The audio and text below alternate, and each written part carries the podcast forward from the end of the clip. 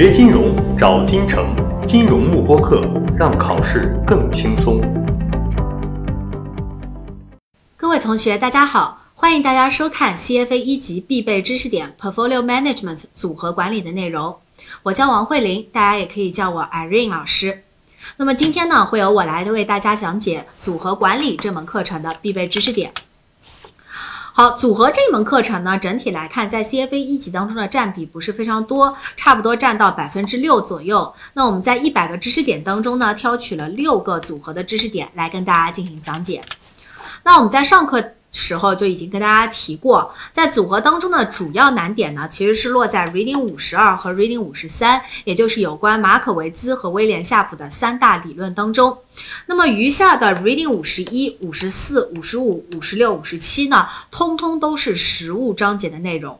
在这几个 Reading 当中，我们着重考察的都是一些定性的概念题。所以说呢，哎，它可能会考察你一些英文的描述。那么这些概念呢，相对来说是比较简单的，大家直接运用 PPT 来进行复习就可以了。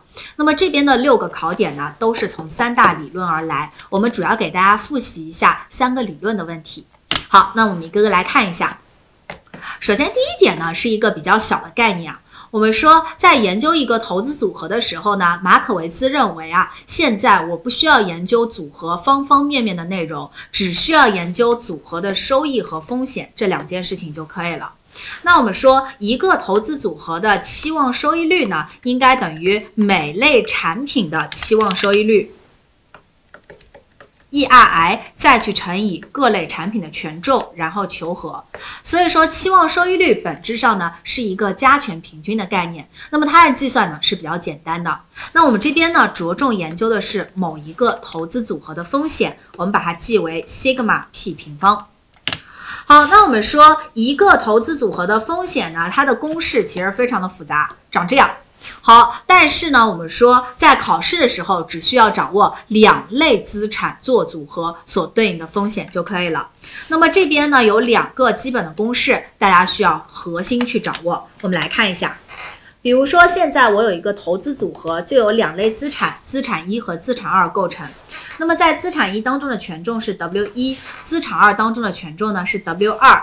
资产一的风险是 sigma 一，资产二的风险是 sigma 二，两者之间的相关系数是 rho 一二。好，此时整个投资组合的风险 sigma p 平方应该等于 W 一平方 sigma 一平方加上 W 二平方 sigma 二平方加上两倍 W 一 W 二 sigma 一 sigma 二 rho 一二。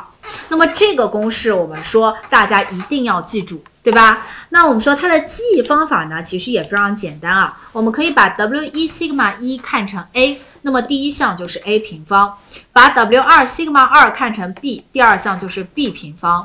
好，那么后面就是 sigma 一 W 一代表 a，sigma 二 W 二代表 b。那么最后一项呢，其实就是两 a b 的基础上再去乘以一个相关系数 rho 一二，对吧？好，所以这其实就是一个。整个投资组合的方差公式，那我们会发现，在这个公式当中呢，它其实是一个完全平方和公式，a 方加上 b 方加上两 ab，再去乘以最后一个相关系数 rho。好，那么我们又知道相关系数 rho 应该等于斜方差扣负一二，再去除以对应的标准差之积 sigma 一乘以 sigma 二。那么在这样的一个公式下，很显然我们会发现后面这一项，如果说我用相关系数 rho 一二去乘以 sigma 一乘以 sigma 二，是不是就是斜方差扣负一二啊？对吧？好，所以这个时候呢，我整个公式又可以写成 W 一平方 sigma 一平方加上 W 二平方 sigma 二平方加上两倍 W 一 W 二，然后是扣负一二。好，那么这两个公式，一个是红颜色笔写的，一个是绿颜色笔写的，大家任意选取一个公式来进行记忆就可以了。那么需要特别注意，通过这个公式呢，我们求出来的是一个投资组合的方差。如果说在考试的时候要求的是标准差的话，我们还必须要去开一个正的平方根。好，那么有了这个公式之后呢，我们很显然会发现，在一个投资组合当中啊，它的风险，也就是它的方差呢，其实会和两类资产之间的相关系数 rho 是有关系的。那我们再写一遍，整个投资组合的方差应该等于 W 一平方 sigma 一平方加上 W 二平方 sigma 二平方加上两倍的 W 一 W 二 sigma 一 sigma 二 rho 一二。对吧？好，那么在这个公式当中啊，我们来看一下，这个时候相关系数取一些特殊值的时候呢，我们可以去研究它的性质。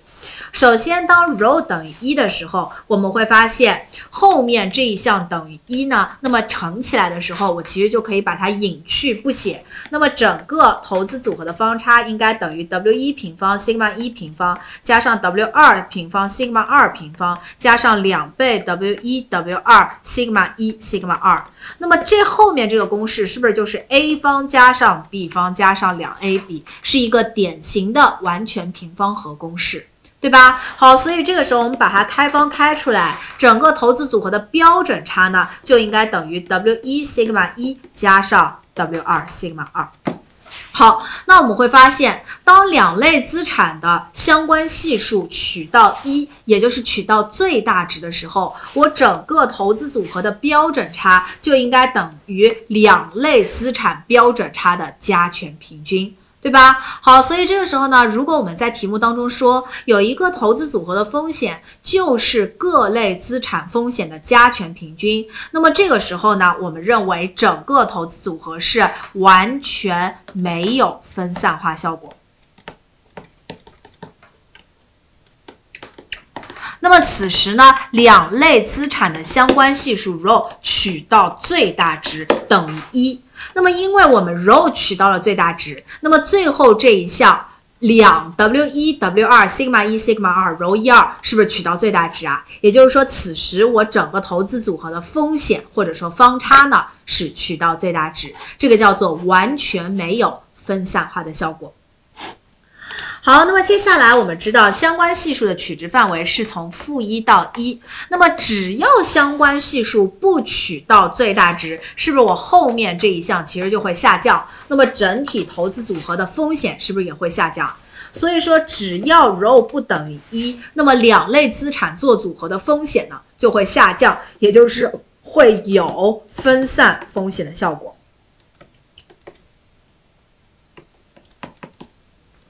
而且我们会发现，rho 越小呢，我整体的这个方差计算出来就是越小的，那么分散化效果呢，其实就是越好的。好，那么这是相关系数和分散化效果之间的关系。所以很明显，我们在考试的时候会问你，比如说呢，我现在有一二三三类资产，一和二之间的相关系数是零点七。二和三之间的相关系数是零点五，一和三之间的相关系数是负的零点二。问哪两类资产做组合，它的分散化效果是最好的？是不是我就应该选相关系数最小的？相关系数越小，两类资产的收益率特征越没有关系，那么它们两个做组合呢，分散化效果就会越好，对吧？好，所以我就应该选一三做组合，它的分散化效果呢就是最好的。锁定金城教育，成就金融梦想。更多备考知识，请关注金融慕课。